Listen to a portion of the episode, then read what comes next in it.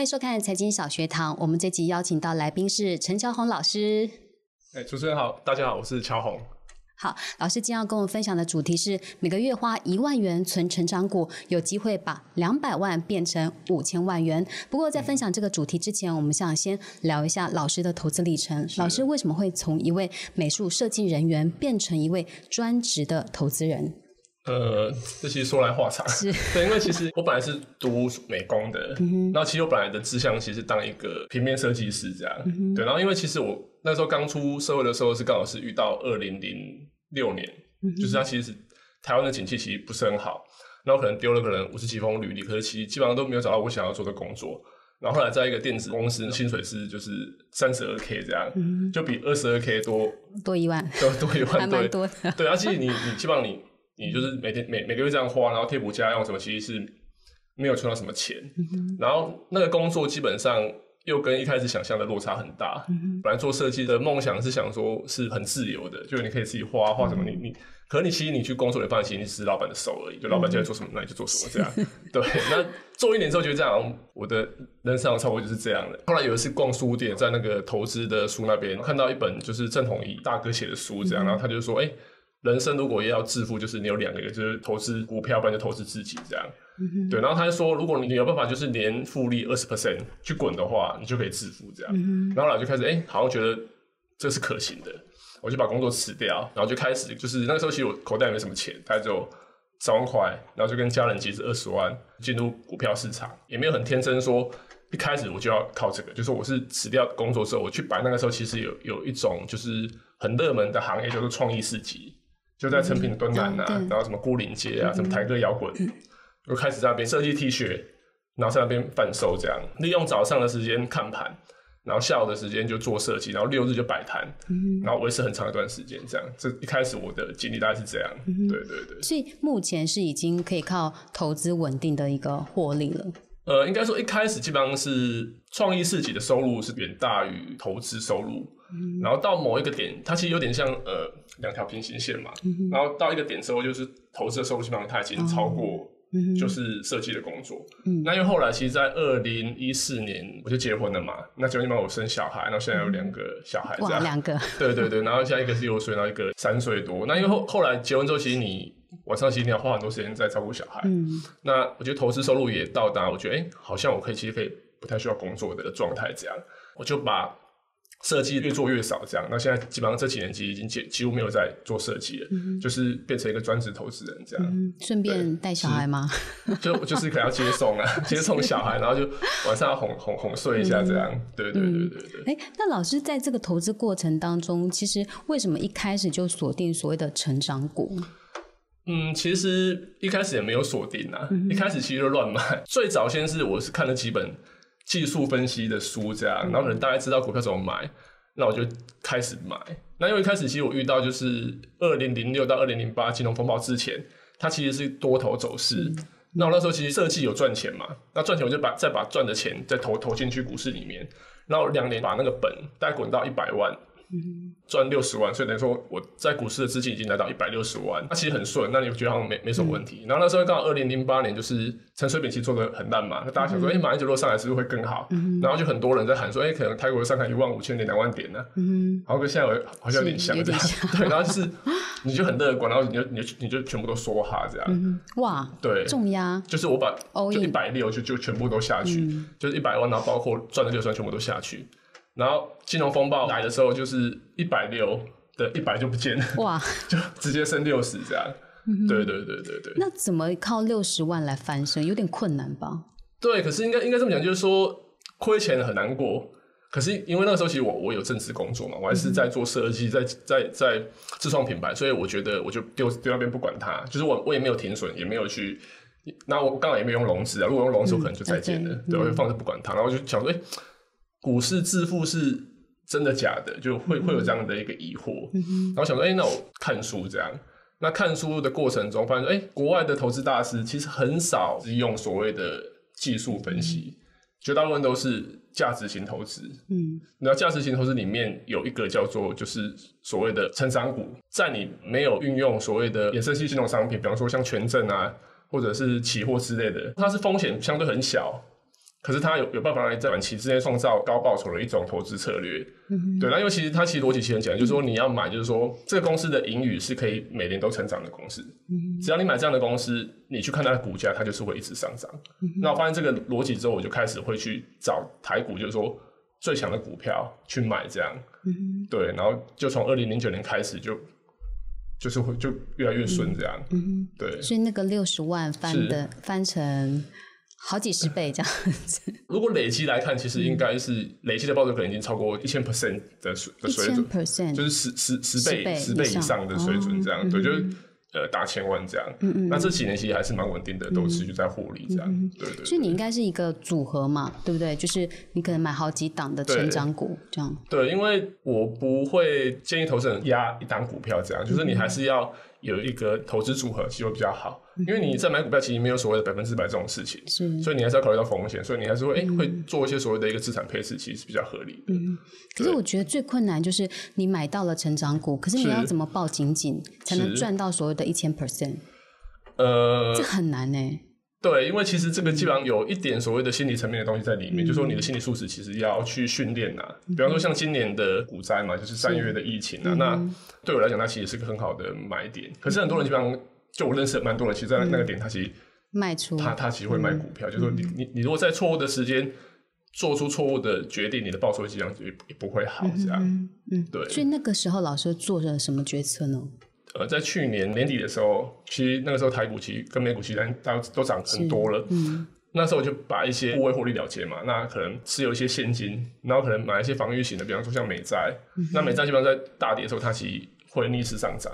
那相对它就会有支撑支撑力。然后在大跌的时候，我就把我的部位很多转进台积电。嗯对对，那如果要看今年的话，一般我部位其实重要在台积电，然后刚好在三百以下，我就我买我买很多这样，大概是这样。那台积电今年真的涨很多，是，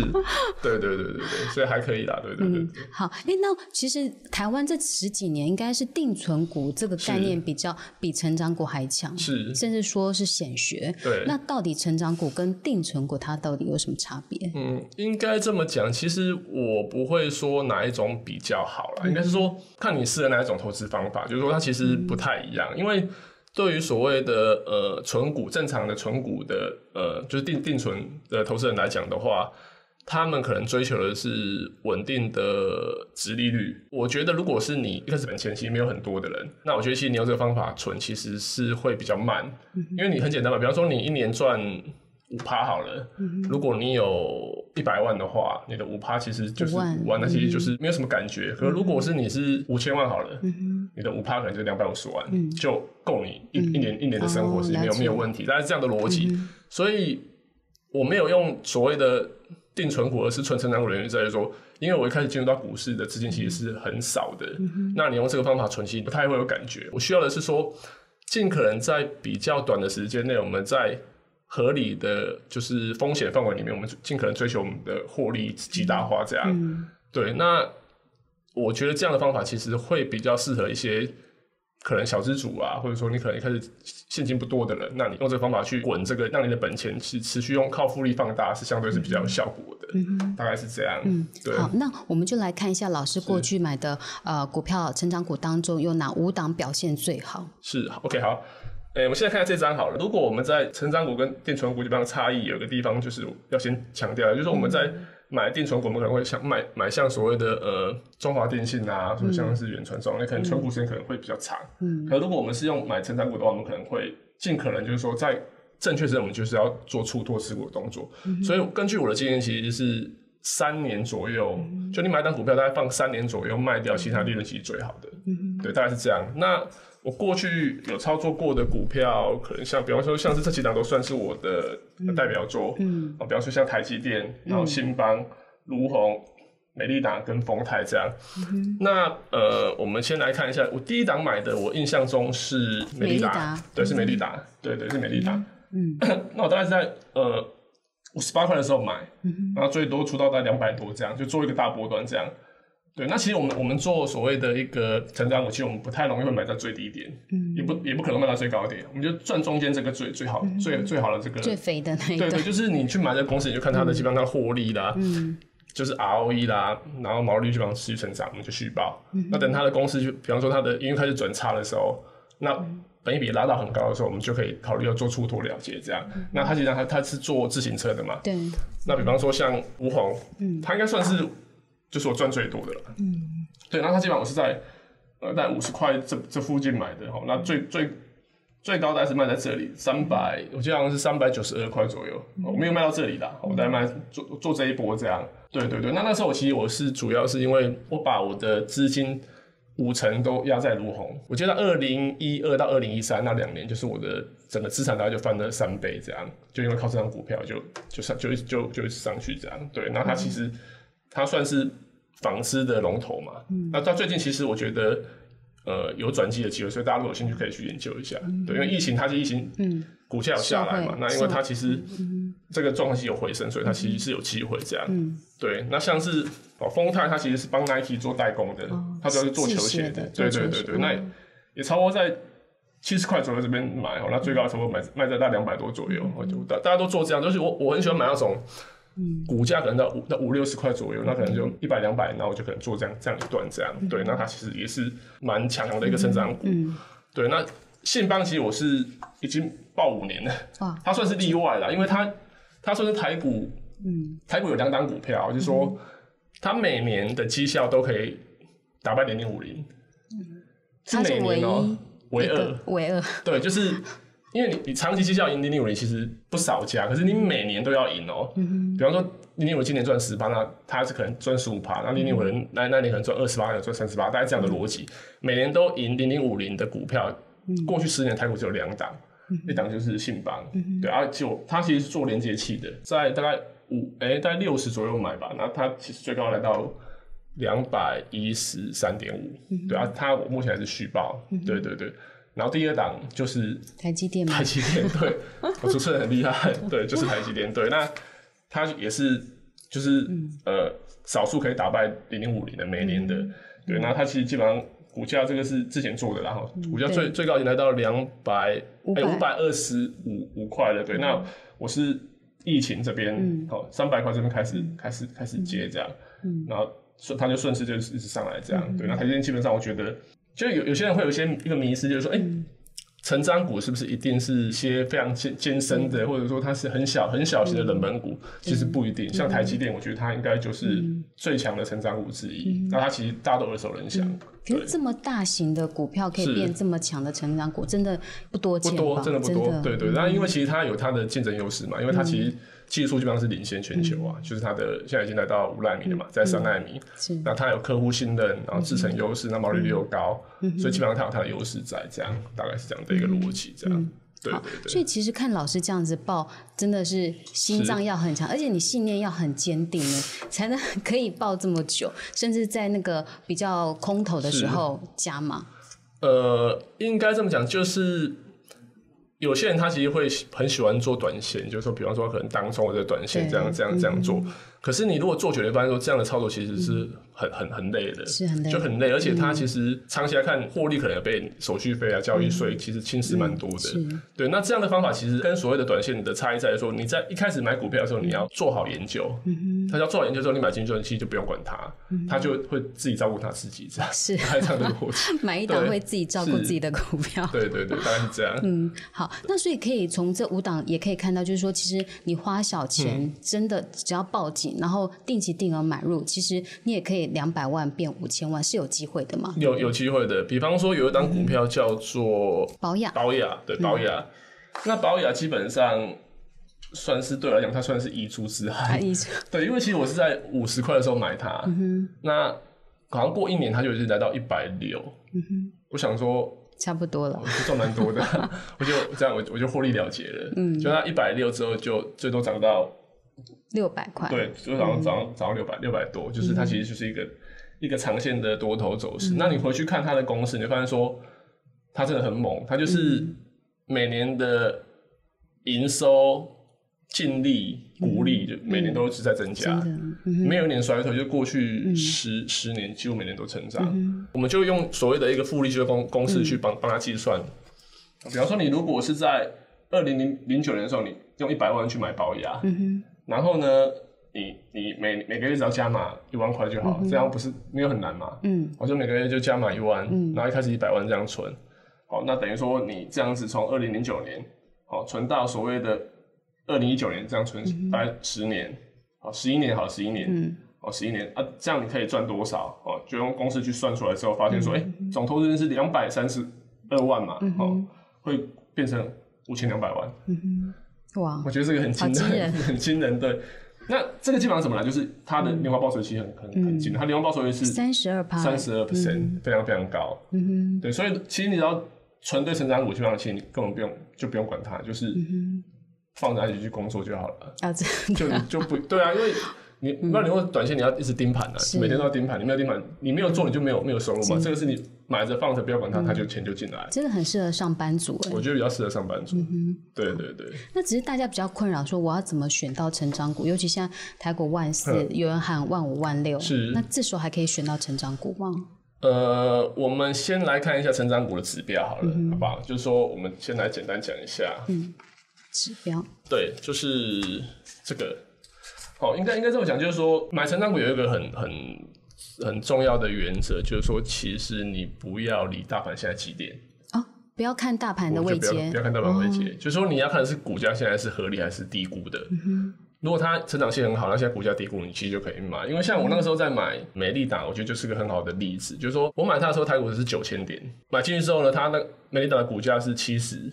然后后来台股就那个时候是欧债嘛，它就从九千跌到六千、再从六千涨涨回八千，就指数没有涨，对不对？可是同时同时间的美利达的股价就从七十来到两百五，哇，三倍，其实没有没有没有关系啊。比方说，你看像今、哦。今天这样，台股来到一万四千点嘛，对，啊，像那个什么，最近不是有个什么掏地 KY，嗯，就是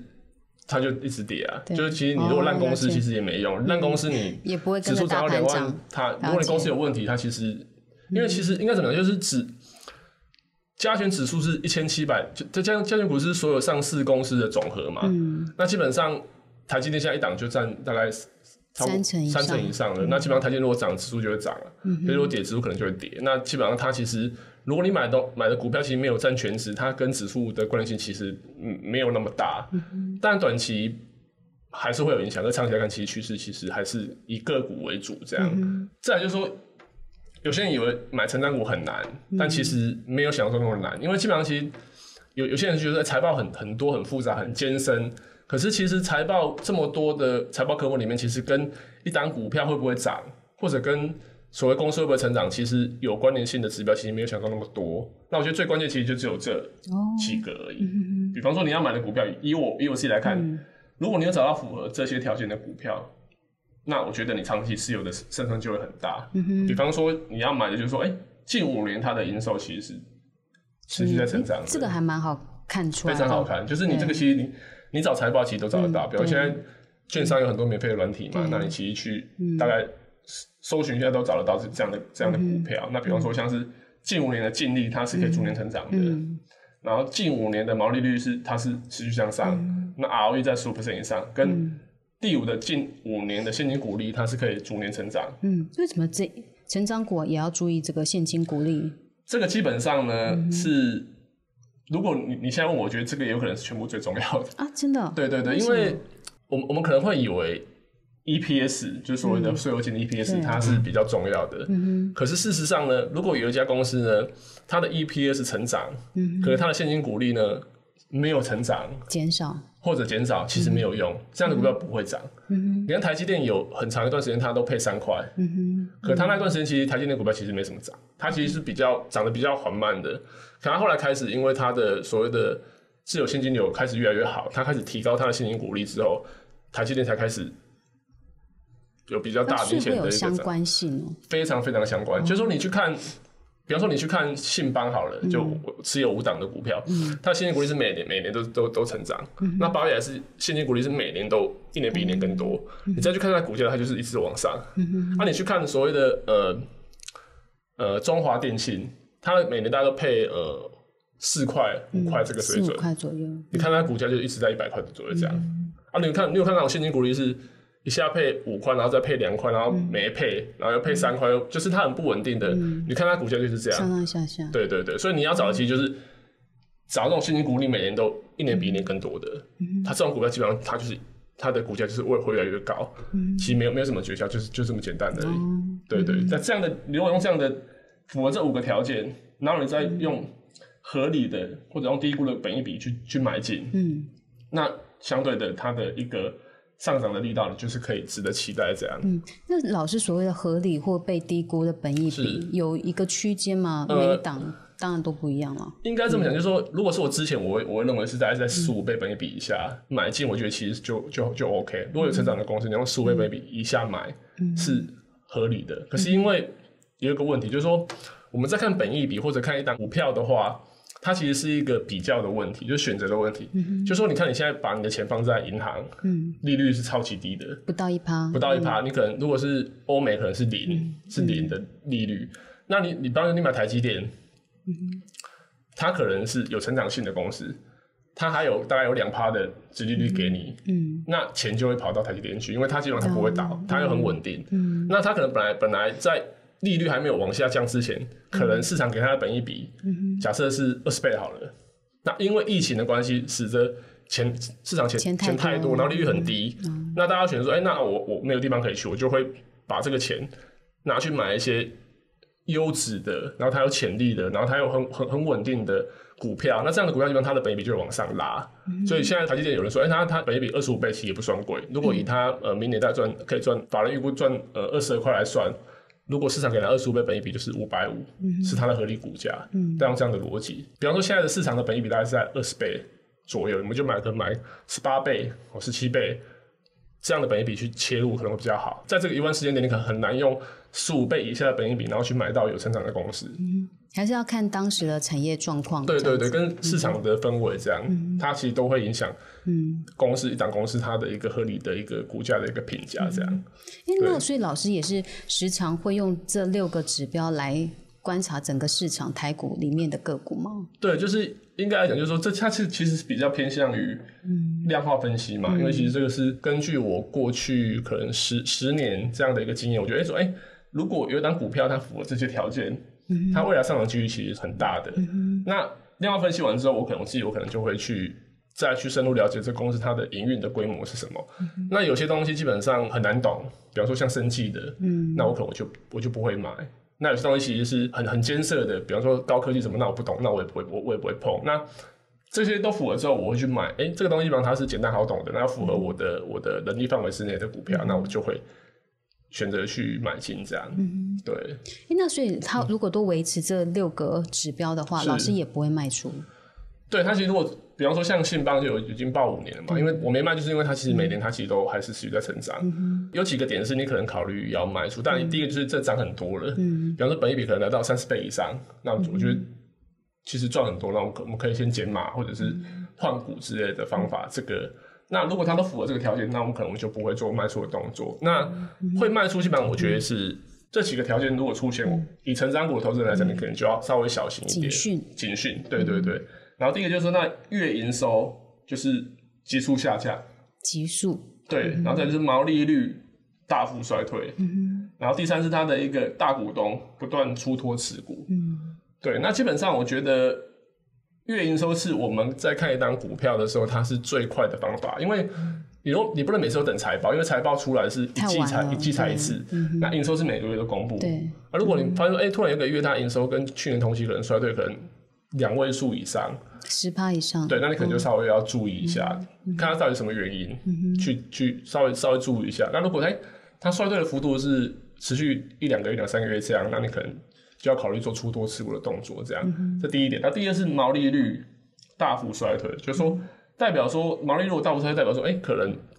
公司可能有出现强烈的竞争，让你公司的产品的毛利率嗯竞争优势下降竞。争力下降，对？比方说，你看像台积电这样的公司，比方它毛利率都维持在五50十五十五十 percent 以上，那毛利率大幅大幅衰退，代表说公司的竞争力可能出现问题，或者可能说它上游的原物料可能可能涨涨价或什么之类的，那可能要去就需要就要就要去了解一下。那这个是很明显的一个警讯。那第三个我觉得是最严重的，就是大股东不断出脱持股。嗯对比方说有一档股票叫做康友好有了，对这个其实呃，真的是地雷股。对之前也是很多人很多人在谈。嗯，对，基本上它也是就是从五百三十八块，然后对，来到五十六嘛，现在是市平盘，我不知道是下市，应该下市了。嗯对，那它基本上去看财报，你你会觉得找不出他的问题，嗯，因为他也是前面这一段完全看不出对，因为来。它也是很很很大的，我记得是企业中心的嗯。会计师签的、的财报嘛。那每年过去五年，其实每年都赚十块以上，那现金股嗯。利有稍微减少，但那也不不是一个太明显的一个警讯。那最大的问题是在于说，它其实是大股东就是在卖股票，这就是很明显的的一个讯号。嗯。哼，对，它其实就是持续在往下。嗯。好，那像最近的涛地也是，就是涛地 KY，嗯就是 KY 如果如果投资人对要要买。就是 KY 股要特别小心，而且你要看它的这个股、股东的一个变化。嗯就大股东如果在出脱持股的话，基本上就是就是很大的问题。哦，那比方说，我之前有买过一档股票叫做绿月 KY，嗯对，那也是那也算是踩踩雷。你看它财报基本上全部都非常非常 OK，让龙那是买买一百七左右，那买下去大概一个月之后就发现说，哎、董事长声浪持股。就是他把他的股票三分之一卖给就是香港的投资者。那想说奇怪，为什么他要卖股票？因为公司的获利很好。那如果我是老板，我公司越赚越多，我干我干嘛把我的股票卖掉？嗯那这就就有问题。然后后来就是跌停，跌停，哇那就赶快出。那我大概持有一个月，我就亏了三成，哇，好多哦，一个月就亏三成。对，那三根跌停。嗯对，就是我忘记了我我一百七买嘛，我忘记了我好像出到出在一百三还一百二左右。嗯那我今天再去看这股票已经消失了，嗯下市了。就如果你没有你没有停损，嗯那结果就是可能就是就是拜拜这样。嗯对，所以其实成长股还是要找比较规模大一点的，因为其实规模大，然后耳熟能详的，它不见得不会成长。就像台积电，谁也不知道它对会是一个超大的成长股反而要先避开那些什么 KY 名不见是经传的是，就是你可能要去了解一下这个公司在做什么。嗯那应该也不能说 KY 不能投资，就是说如果你要投资 KY，你确你。最起码你要知道这公司在做什么，然后你可能要了解他公司的人事，然后你可能也要知道他的经营理念跟他的一些一些过往，比方说有没有什么黑历史之嗯。类。你要稍微就是你如果要投资 kl 你要你要下的功夫要比你买一般台股要更多。对对，大概这样的逻辑，这样、嗯。我们都不是巴菲特嘛，是就是。巴菲特也会失手，是对，就是航空股，就是没有百分之百赚钱，所以像我来讲，我可能会持有可能五到十档股票这样，就说你偶尔有一档看错，那赶快停损，那其他的还是它还是非常非常活跃，那其他赚的钱它就会 cover 你亏的，那长期长期来看你的绩效就会是好的，这样，大家用这样的逻辑这样。那五到十档应该是对一个人的投资组合是差不多的吗？我觉得应该是差不多，对，因为呃，你太多的话，基本上你也没有办法说，嗯，去去顾嘛，因为其实你你每档股票你都要花心力去看它的整个营营收的状况什么之类的，那也没有这么多这么好的公司，所以你应该是精挑细选，选出最好的，可能五到十档，看你的资金呐、如果你资金比较少，可能一百万，那就买五档，嗯，你可能五百万、一千万的，我觉得你就买个八到十档，我觉得这样长期来看生存其实会会比较大。那如果你要买可能二十档、五十档，那你就买零零五零就好了。嗯其实长期来看，啊，你买那么这么多股票，你要打败大盘的几率其实是很低的。嗯，那如果我呃都还是不会选成长股，那我订阅老师的课程，是不是就可以学到这一整套的方法？呃，应该是这么说，就是说我我是从二零一九年开始在 Press Play 上面有有个专栏这样，那我觉得应应该算是还算不错，因为其实我我在呃这个专栏上，期我会跟大家分享我的、呃投资策略，那我可能会讲一下呃看到的标的，或者说哎、我觉得最近的盘是怎么样，我跟大家分享一下这个状况。那这两年基本上我的绩效也都打败大盘，对我来讲，其实一部分是写给就是读者看，那有一部分其实还是写给我自己看，因为我其实我我每个月会写两篇嘛，两篇文章，一篇是会讲投资策略，那一篇可能会讲。个股研究或者说操作心得这样，然后会有一个所谓的不公开的社团，那里面会有很多的呃学员在里面去讨论一个议题，这样。也会有一些那个学员他会给我我没有想到的东西，我觉得那其实也是一种一种回馈，就是说。我我写这个东西对我对我写这个东西给大家看，可大家会给我我我没有我没有的东西，比方说，我之前没有注意到全家这档股票，对，那就有学员说，哎、那老师你觉得全家怎么样？那我去看，哎、我觉得我就觉得很不错，所以我觉得哎在两百块的时候我就买，那最近也也有涨，这样，就觉得这样的一个互动过程其实是别的平台或者别种，比方说你可能是看书，你可能自学你可能是比较会没有的地方，这样。对对，就一个互动跟呃询问问题的一个地方嘛，一个平台这样子。对，嗯哼。那基本上我的订阅的话，其实就分两种嘛，一个是所谓的一个超时学习的专栏，跟一个 VIP 白金专栏这样。对，那这个是多少钱的？忘记了。这个我记得好像是二四九，二四九，嗯哼，对对，一个月二四九，对，就是每个月可能会每个礼拜都会写一篇文章这样。那它其实就是，如果你是初学者，那你可能想要精进你的投资策略的，那我觉得你可能选这个方案其实会比较适合，就是它其实呃入门槛其实比较比较低这样。对，那如果你呃，允许的话，我觉得是 VIP 白金专可能会是更好，因为它好像是五九九嘛，嗯，可它会比它多一篇文章，嗯，就是它会呃多一篇操作心得或者是个股个股的一个分享这样，然后它可以加入所谓的一个私密社团这样，如果你有任何投资的问题，都可以在里面提问这样。那我觉得比较有成就感是说，我们现在回头看会觉得说，哎。好像很好赚，因为一万四了嘛。是。可是，在今年三月的时候，其实是很惨的。是。那很惨的时候，其实有时候，如果有人在旁边，哎，给你一点信心，提点你一下，你发现，哎，老师也也也还在啊，他也没有 把股票都卖掉。老师，嗯，八千点也是也在也是在买股票啊。嗯。那这样你就会觉得，哎，那老师都在，那你你你怕什么？你会你可能就会这样这样想。那相对就会有一个支撑的力量在。我觉得其实。投资上这个其实算是蛮重要，尤其是如果是你是。可能刚进进到市场没有那么久的投资人来讲，我觉得这个的这个的存在它是有它的价值在这样。嗯，因为我觉得投资最难就是你要怎么找到学习的方法，然后问到对的人，是，然后才会有自己的一套策略嘛，然后才会坚持下去。对对对，是。好，那我们今天非常谢谢老师的分享。如果你也想学会这一整套的成长股的投资方式，欢迎订阅陈乔红老师的课程《财经小学堂》，我们下再见拜拜。